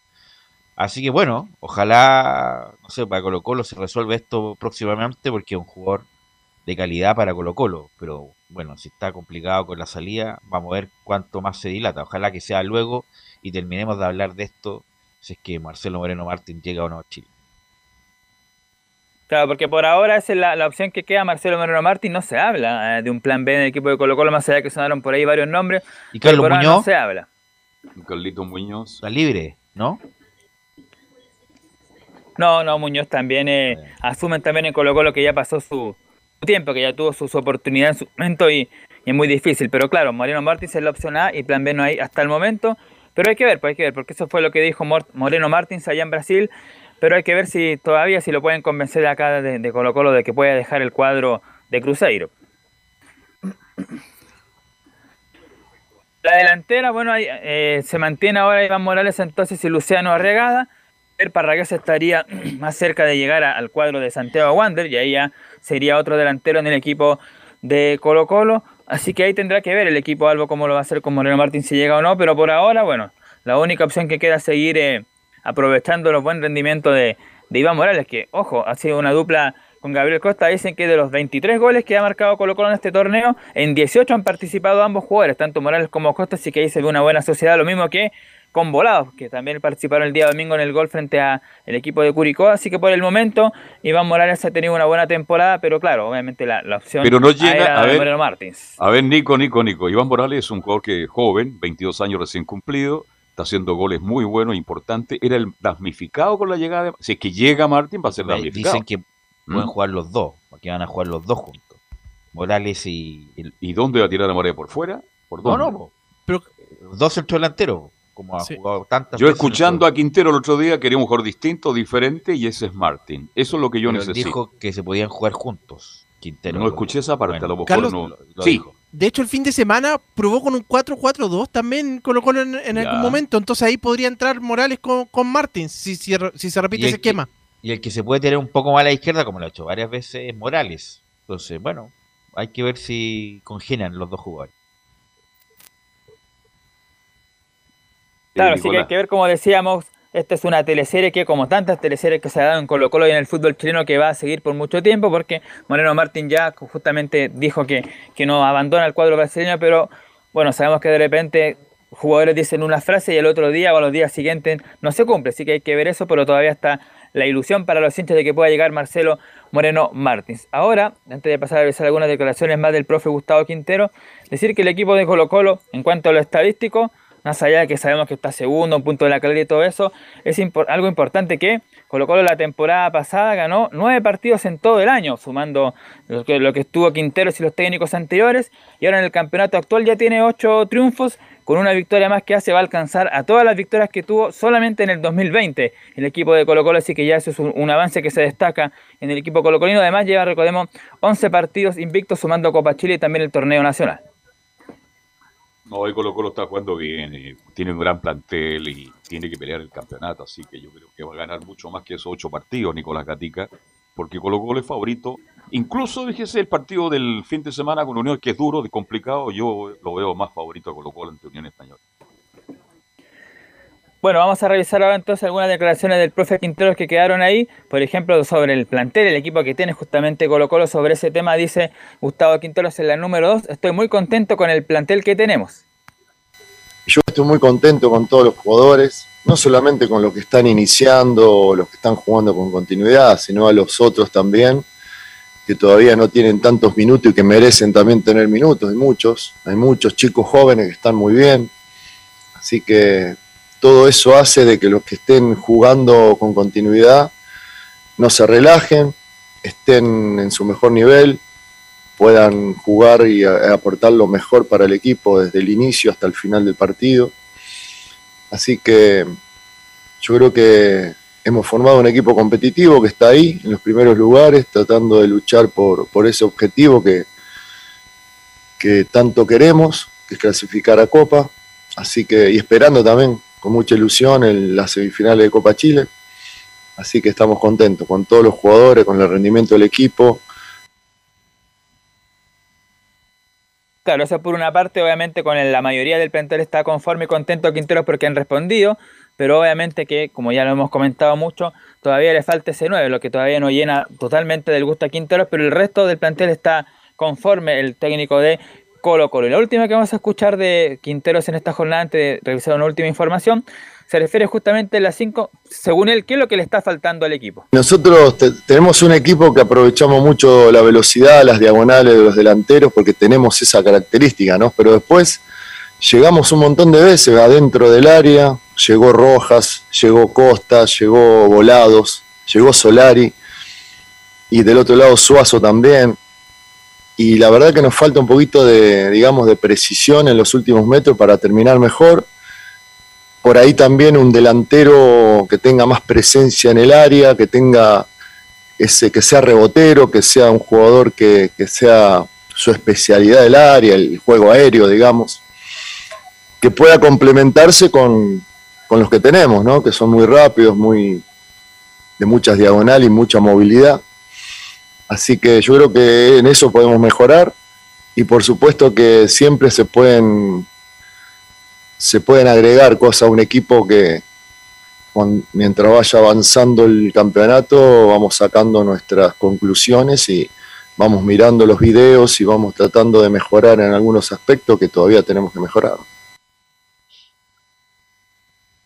Ahí está la observación entonces de Gustavo Quintero sobre lo que hay que mejorar y por supuesto lo que dice, pues llenar ahí puesto de nueve delantero, ojalá con Moreno Martins y si no, bueno, jugársela con, la, con lo que tiene nomás Cabeceador, rebotero, el equipo un de Colo hombre, Colo. un hombre de área, un hombre que imponga su presencia ahí dentro del área. Eso es lo que quiere y quiere a Martín porque además Velo lo dirigió la selección boliviana, lo conoce. Hace un buen tiempo ya sí, en todo Sí. caso.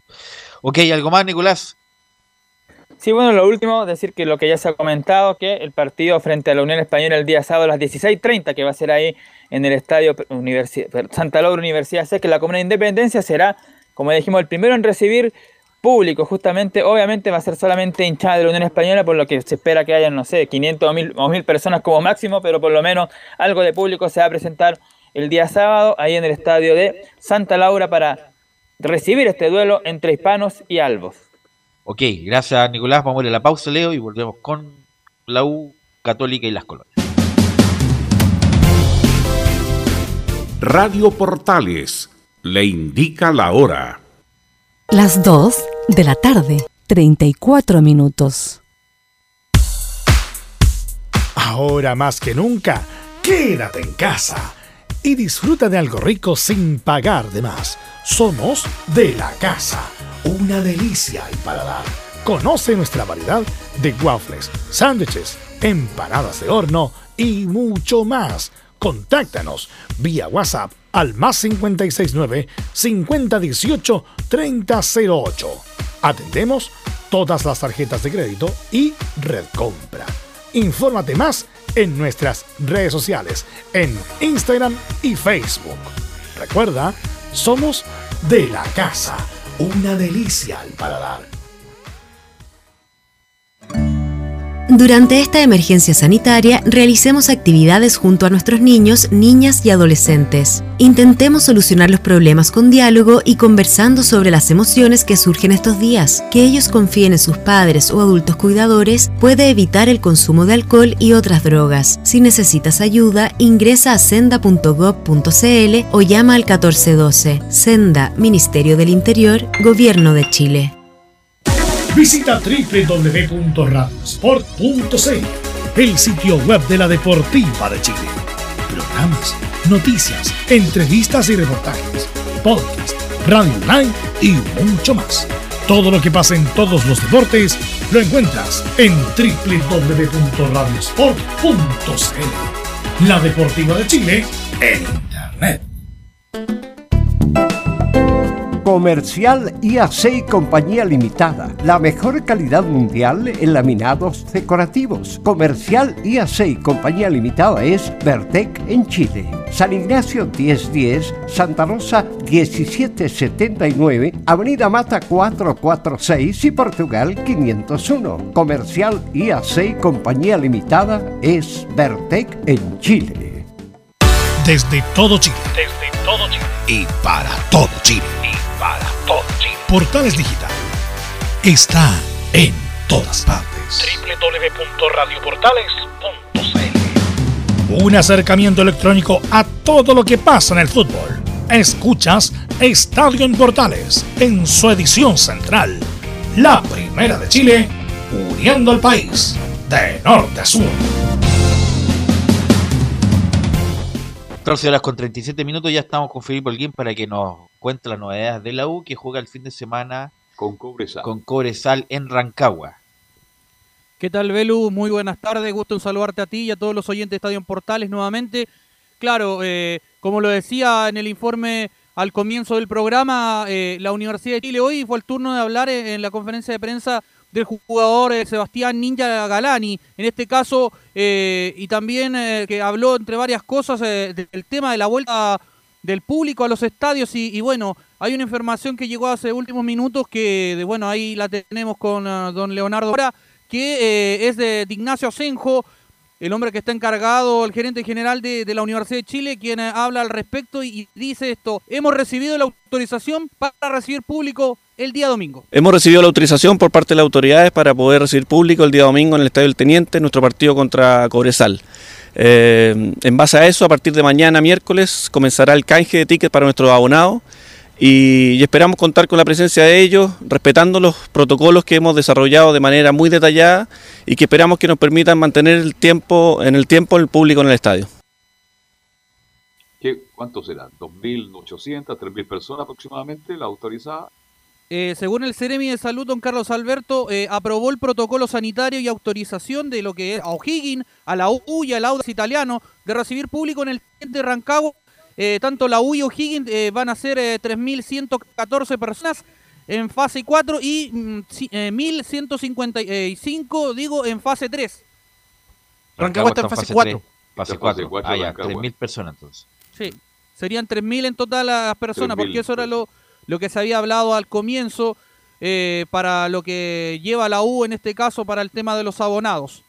Entonces el equipo viajero ya no se va a sentir solo, ya no, va, a más, va, a haber, un poco más de ambiente. Ya. Se en la carretera de las 11 de la mañana, va, hinchas de la U con bandera al viento. Más de más ambiente y el, el ambiental de Portales. más atrás con el no, no se va a escuchar los retos de Leo Mora a los muchachos que trabajan ahí, sino claro, que se va a escuchar la gente. Escuchar, no, no, pero si, yo no reto a los muchachos, yo, claro. le grito, yo le grito a la Universidad de Chile que de repente... le tiene... llama la atención, ¿no? No, no, no, sí, pregúntale a Felipe. Yo le estoy gritando a los jugadores de la U ahora ya. Sí, es verdad. Y justo se llama Felipe Holguín el jugador de la U. Oye, pero, oye, pero métete la cuestión, po, Felipe, le digo. ¿Para qué te aceleráis tanto? Tranquilidad, güey. Si nadie no, te está apurando. Claro. Estáis pensando en puro comer en vez de estar. Claro. Estáis pensando no. en la vuelta, pues métete claro. en el partido. Claro. y, y, ahora que encontramos una picata tan buena en Rancagua y la, y la teníamos para nosotros solo, ahora la vamos a tener que compartir con los hinchas de la U. Que pasan ahí el ¿Qué Rancagua. ¿Mm? ¿Cuál es? Fase 4. Bueno, un local que estaba ahí de, de completo, bien. Que bueno, lo llevó por bueno. ahí el eh, Rodrigo Vergara. Pero bueno, eh, hay que consignar, sí, de esta, del tema del aforo en el estadio El Teniente, de que se ocupa la Galería Sur, la Tribuna Andes y la Marquesina, y no la Galería Norte porque no quieren que los hinchas vayan a destruir estos asientos especiales que pusieron por los hinchas fallecidos. Ve que hay un sector ahí que está sí. habilitado para eso. Es por eso que ese sector no se lo pasan a la a la gente de, de Audax ni, ni, de la Universidad de Chile, pero todo el resto del estadio disponible y obviamente también va a haber un colchón en la hacia el sector de la tribuna del lado norte, donde está la prensa, porque toda la prensa tiene ese lado de la tribuna y el otro lado va a ser para la gente, para los hinchas del fútbol que vayan nuevamente en el retorno. Así va a estar distribuido el, el estadio para el fin de semana. Qué bueno, qué bueno que haya público. De la que se salvó Dudamela, ¿eh? con público. Incluso con mil personas se, hubiera, hay, hay ambiente. se hubiera sentido hay ambiente, hay el grito de la gente. ¿Le gustará lo completo, Felipe, ese... de la pica? Creo que se, se come un gigante, ¿verdad o no? Se comió dos, claro. Dos. No. Y papa frita. Ah, Livianito, ¿ah? ¿eh? No, si lo hombre bravo, usted sabe. ¿Mm? Felipe.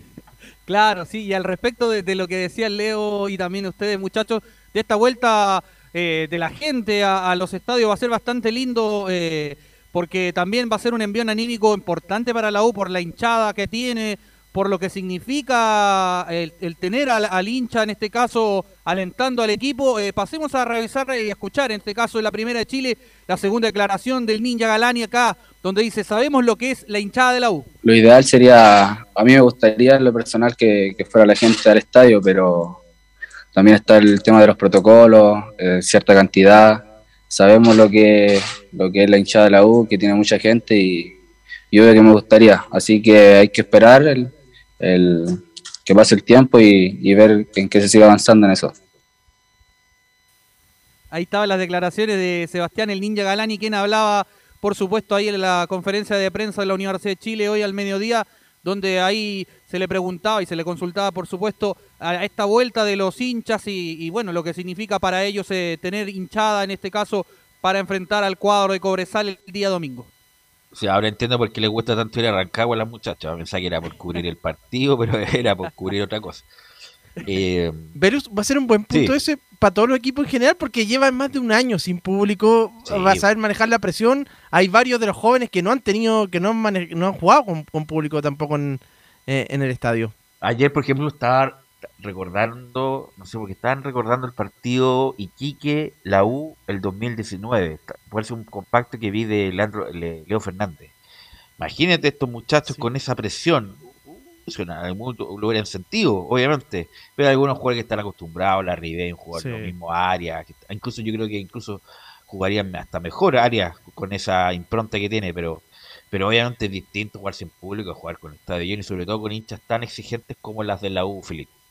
Claro, y al respecto de este partido que nombrabas tú, Leve- eh, Levelus, en este caso, sí, en ese partido estaba también Riquelme, un, un- un pelado que jugaba de delantero, que se fue al fútbol boliviano, también el Bolívar. Tenía buen equipo la UNS, pero estaba peleando ahí la Porque hay que recordar que si la U perdía ese partido quedaba colista. Sí. Colista total del campeonato. Al ganar ese partido quedó antepenúltimo. Y ahí se, sal- se salvaba de todo y quedaban seis fechas por, por terminar ese campeonato, Felipe.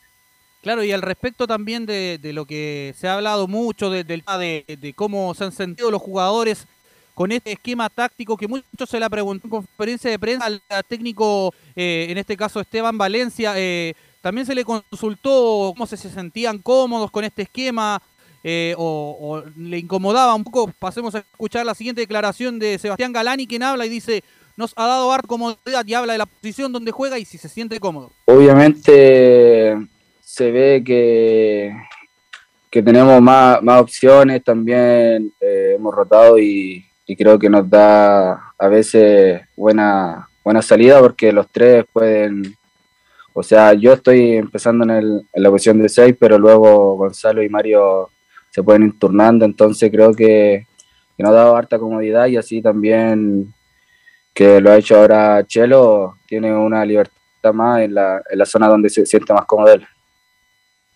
Y uno que lo que recuperó es Galani, el huevo. El huevo también es, parte de esto. Galani que partió muy bien con Caputo, era titular con Moya, hace una buena dupla, después con la lesión perdió mucho y perdió nivel. E incluso lo- la U en algún momento como que lo quería declarar prescindible y ahora es figura del mediocampo de la U, Felipe.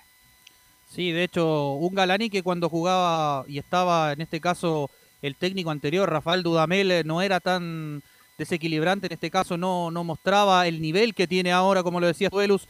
Otros jugadores que han ido agarrando ritmo y han subido su nivel es Gonzalo Espinosa, en este caso que a balón parado que tiene, la emboca, si no es Cachila, en el juego aéreo que la U está sobre muy bien ahí en el juego, parece que lo trabaja harto el juego Esteban Valencia, si no aparece la Ribey es el Cachila o si no aparece cualquier otro, pero eso es lo que está trabajando parece el eh, técnico el técnico en este caso el huevo Esteban Valencia para los partidos que se vienen porque casi la mayoría de los partidos que ha jugado la U ha anotado todos los goles que han sido a balón parado y eso también llama la atención sobre todo el juego aéreo que tiene la U. Así es, además, eh, insisto, la, la U tiene que seguir en esta, mejoró bastante su juego, no es que juegue como... Ya ni siquiera nombrar al Barcelona, porque hace tiempo que el Barcelona no juega bien, pero uno siempre nombraba, bueno, el Liverpool, que juegue como Liverpool, pero ha mejorado su nivel de juego y además el equipo está más compenetrado, lo veo con mucho más aptitud, aunque a un futbolista profesional lo mínimo es la aptitud, pero veo bien a la U en un equipo aguerrido, metedor, cuando las cosas no salen, por lo menos eso, eso aparece. Equipo luchador, agresivo. Recuperó esa mística que es propia de Universidad de Chile, más allá de lo futbolístico. Y algo tiene que ver con eso Osvaldo González, Felipe Holguín. Así es, hoy día está de cumpleaños eh, Rocky Osvaldo González, se cumple 37 años, el jugador que ganó, eh, bueno, ha ganado más de cinco campeonatos nacionales con la Universidad de Chile, dos Copas Chile, una Supercopa. Bueno, recordemos que ganó la Copa Sudamericana al mando de Jorge Luis Sampaoli.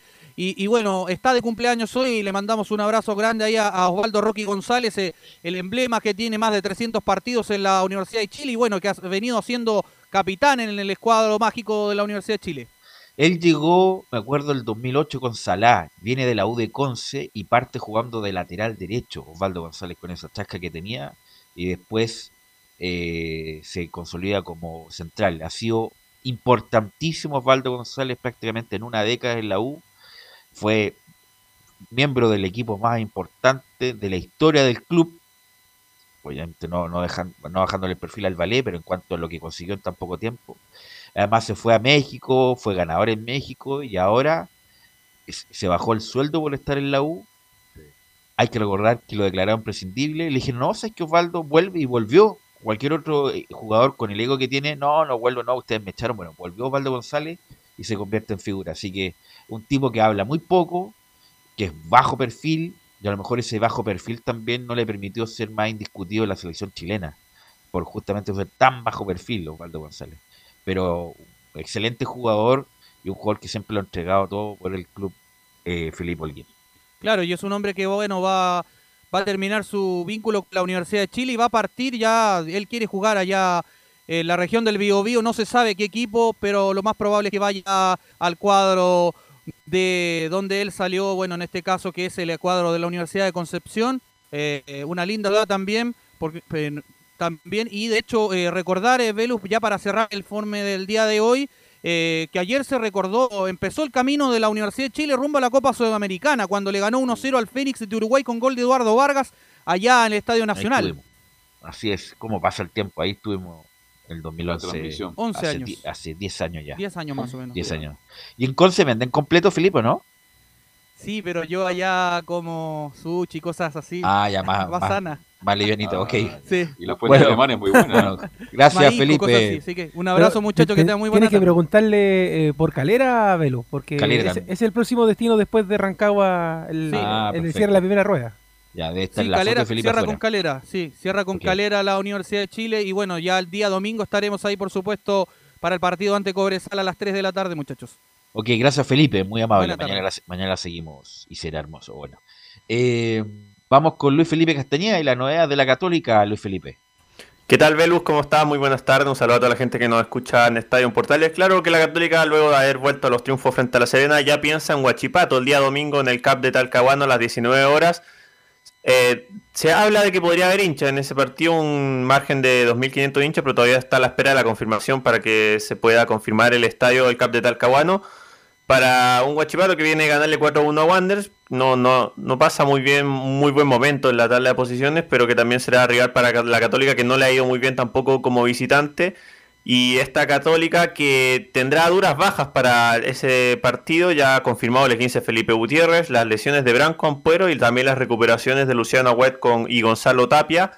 Y a esas le sumamos la que comentábamos, la de Fernando Samperi, que por acumulación de tarjetas amarillas no podrá jugar el goleador frente a Huachipato, así que lo más probable es que ahí el que vuelva a jugar en su posición natural será Diego Valencia. El día de hoy habló Marcelino Núñez, uno que marcó su segundo gol por Católica, un golazo de tiro libre. Los dos goles que ha hecho por Católica, los dos goles que ha hecho en el profesionalismo han sido de tiro libre. Así que escuchemos la primera de Marcelino Núñez que se refiere al partido de La Serena como un partido que fue un partido muy difícil. Eh, bueno, primero que todo, gracias a Dios pudimos eh, conseguir los tres puntos, a pesar que fue un partido muy difícil con un rival eh, bastante bueno, que estaba haciendo partido intenso eh, y también lo importante personalmente que, que convertí, que llegué a hacer el gol. La primera entonces de Marcelino Núñez y, y escuchemos en virtud del tiempo la, la segunda que se refiere a esto que se ha hablado mucho de que Católica nuevamente vuelve a competir en el liderato frente a la U y frente a Colo Colo y donde Marcelino asegura que es bueno porque hay más competencia en el torneo. Bueno, yo, primero que todo, yo eh, estoy pendiente de, mi equipo, de ojalá tener buenos resultados y también trabajar bien. Igual estaría bueno porque igual así, así habría más competencia arriba y así un- eh, cada equipo, por ejemplo, que está arriba crecería más. Ahí la palabra Marcelino, muchachos, respecto a este tema de, volver a competir con los, con los equipos grandes, como se le dice en la, en la posiciones, algo que quizás no se había visto tanto en los anteriores títulos de la Universidad Católica. Así, es, justamente el Católica, no es por quitarle ningún mérito a la Católica, que ha hecho las cosas muy bien en los últimos años, pero también se ha dado la mezcla que Colo Colo ha estado muy mal, ha sido poco competitivo, y qué decir la U, que del 2017, no, del 2019, 19, el 2019 no fue competitivo, el 2020 estaba preocupado de salvarse más que de, de salir campeón, así que el que llegara a ganar este título va a tener por lo menos que compitió con los grandes del fútbol chileno y, lo- y lo- y los va a ganar en buena lista, así que tiene razón eh, Marcelino Núñez, que lo de Marcelino Núñez, eh, Nicolás, perdón, Nicolás, Camilo. Camilo Nicolás Vicencio, eh, porque dejó tan pobre la imagen con la U, a pesar de que hizo el, el pase gol a San Pedri, pero lo vi tan con poca personalidad ese partido que ahora me hace un golazo de tiro libre, que lo bueno que tiene es la pegada, pero... pero No basta la pegada y el claro, tiro libre, Y algunos, y algunos bueno, ¿en qué, de- qué nivel realmente tiene Marcelino Núñez? ¿Tú le ves realmente proyec- tanta proyección como algunos indican, Camilo? Sí, yo le veo proyección por lo que mostró en los partidos de la Copa Libertadores, pero eso fue antes del, del- llamado a la selección. De ahí, cuando vuelve, no ha mostrado ese, ese nivel. Él se lo ponía más. Es que es como un comodín prácticamente, porque lo han puesto lateral, pero su posición como el medio, mediocampista. Pero sí, yo creo que lo veo haciendo buenas diagonales en, en ese partido con Nacional de Uruguay, en la Copa Libertadores. Ahí lo vi bien, dando pase también, la, la pegada, eh, eh, como, como lo demuestra ahora en el tiro libre. Pero tiene que retomar el nivel, porque no, no lo ha tenido en esta fecha. Luis Felipe. Así es, y justamente lo que les decía respecto a la vuelta del público y también el gol de Marcelino Núñez, la última vez que se jugó con público en San Carlos de Apoquindo fue el año pasado, en marzo, por, Co- por Copa Libertadores frente a la América de Cali. Ahí Marcelino Núñez anotó su primer gol por Católica de tiro libre y se refirió a esto también en la conferencia de prensa donde aseguró que todo, todo jugador quiere que llegue la hinchada a los estadios. No, es algo muy lindo, muy especial. Yo creo que todo jugador quiere que, que llegue la hinchada, porque también te da una motivación más para cada partido eh, entregar todo. Y yo creo que va a, va a servir a, a todos los equipos de- del campeonato y, y también pues esa experiencia fue muy linda, que fue mi primer gol y más encima estaba estadio lleno. Fue algo que jamás se me va a olvidar. Ahí el recuerdo Marcelino de su primer gol y como lo decíamos, el segundo también fue de tiro libre frente a Serena. Y bueno, hablábamos también de esta situación de Marcelino Núñez que pareciera que no, no fue el mismo desde, desde que volvió de, la Copa América. Escuchemos la última de Marcelino Núñez que se refirió precisamente a esta experiencia de haber estado en la Copa América, donde dice que fue una experiencia que jamás olvidará. No, fue algo muy lindo. eh, en verdad no me lo esperaba nunca y tampoco nunca ir a, a representar a una Copa América Chile. Eh, fue una experiencia que jamás también se me va a olvidar. Y un aprendizaje que también me va a marcar como jugador, voy a crecer más. Y nada, supe, pude conocer a distintas personas de distintos equipos y eso también me ayudó harto a poder conocer la realidad de, de dónde, dónde, cómo entrenan igual y eso como que me ayudó y me sirvió harto. Ahí la palabra de un Marcelino Núñez que, que se destaca también en la, en la prensa por interna con mucha humildad eh, y sencillez en, en sus respuestas también. Y claro, que está muy feliz de esa experiencia, de lo que fue la selección chilena, a pesar de que no sumó ningún minuto en Copa América y también de, del recuerdo de este gol cuando la última vez que se jugó con público en San Carlos de Apoquindo. Y respecto a eso, muchachos, para ya ir terminando el informe, se confirmó que Católica ya pondrá en venta sus entradas, no para esta fecha porque juega de visita con Guachipato, sino que para el otro domingo, el domingo 22 de agosto, a las 20 horas va a recibir en San Carlos de Apoquindo a Everton y se pondrá de entradas y se dio el visto bueno para que Católica reciba público. Lo hemos dicho, son 85% de los tickets para los abonados 2020 y el 15% para los socios vigentes del club. Eh, en fase mm, 3 son 3.000 personas, en fase 4 debería llegar a 4.000, así que ahí también hay que estar pendiente de lo, del, del informe de- y de lo que pase con la comuna de Las Condes. Así es, así que la Católica la próxima fecha va a jugar con público. así que también lo, así que qué bueno que sea así. Gracias Luis Felipe. Un abrazo muchachos. Y vamos con Laurencio para que nos informe de las colonias que también van a recibir público. Laurencio Valderrama.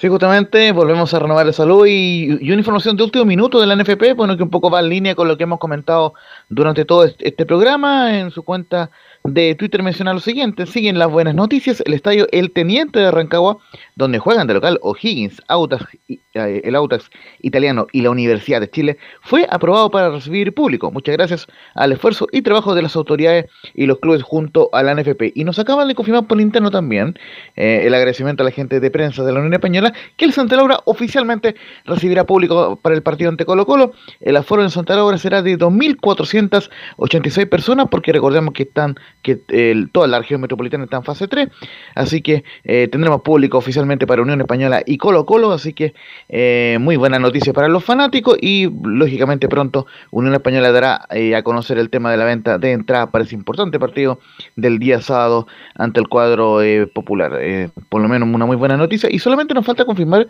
el aforo de Palestino, que como lo indicaba en, los titulares, está listo para recibir público en el partido Anticúrico Unido y el de Autas, porque hay una pequeña duda con, y lo conversábamos con Leo Mora por interno, en, en atención a que hay un aforo para eh, el, público en el, estadio del Teniente de Arcagua, que recordemos es fase 4, a diferencia de Santiago, que son 3.114 personas, tanto para, eh, lo, tanto para los partidos de Higgins como los de la pero todavía nos falta la confirmación de la gente de Lautas, que entendemos será un poco menos la cantidad de espectadores con las cuales recibirá a Wanderers, que ojo, el viernes Ah, eh, eh, y Wander será el primer partido con público desde el 15 de marzo del, del año 2020. Esta es primera división, por supuesto, porque, ¿sabes? Justamente el Audax ante la U de Conce fue el último partido que se jugó con público.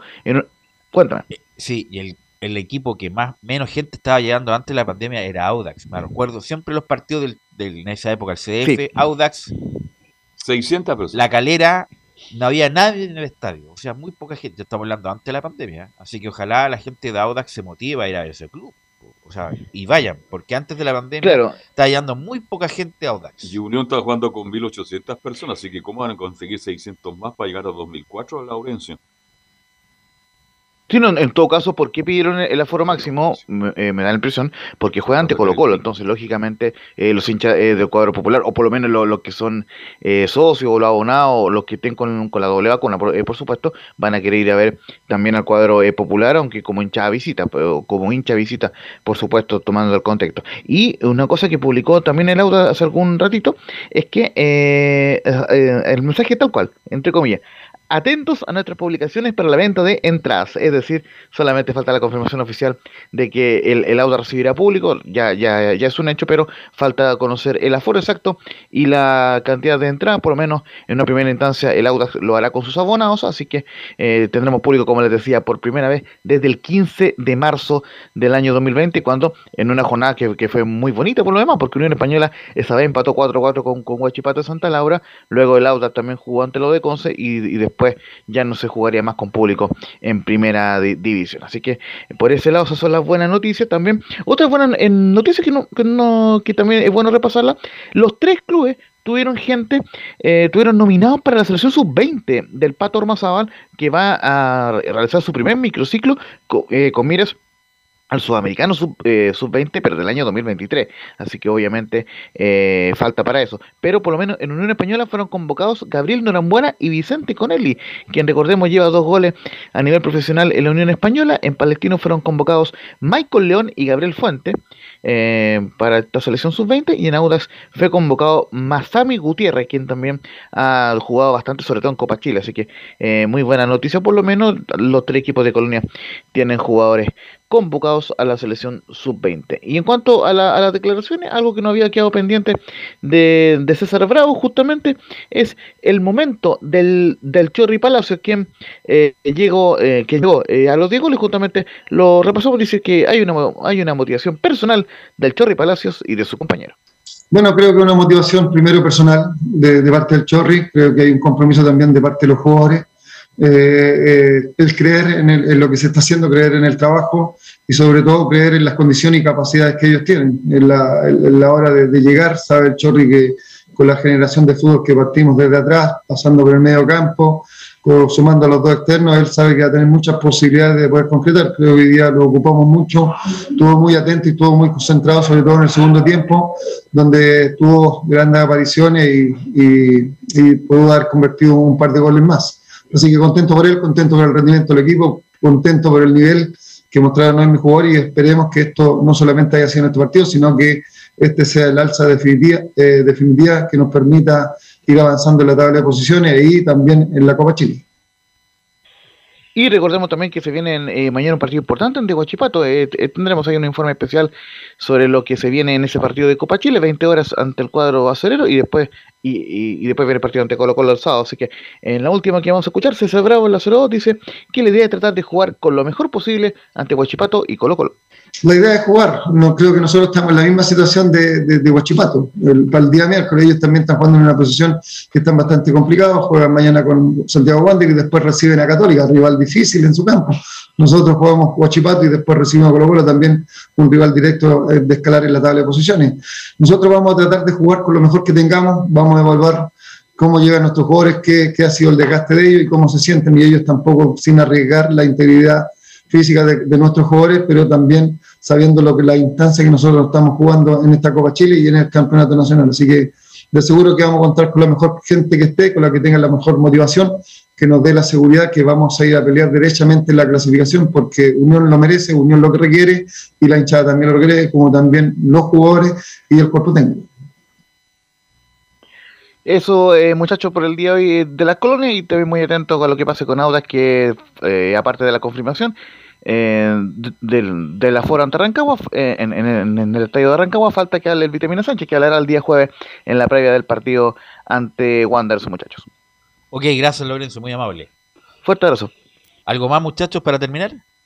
Que la NFP eh, ya oficializó, así como lo hizo más temprano con los otros equipos, los lo de Rancagua, lo de los tres equipos que juegan en Rancagua, así que lo acaba de publicar también a través de su cuenta de Twitter la NFP, oficializando el teniente para O'Higgins, Audax y la U. Ok, gracias muchachos, gracias Leo por la puesta en el aire, nos encontramos mañana en otra edición de Estadio en Portales. Fueron 90 minutos con toda la información deportiva. Vivimos el deporte con la pasión de los que saben. Estadio en Portales fue una presentación de Ahumada Comercial y Compañía Limitada. Expertos en termolaminados decorativos de alta presión.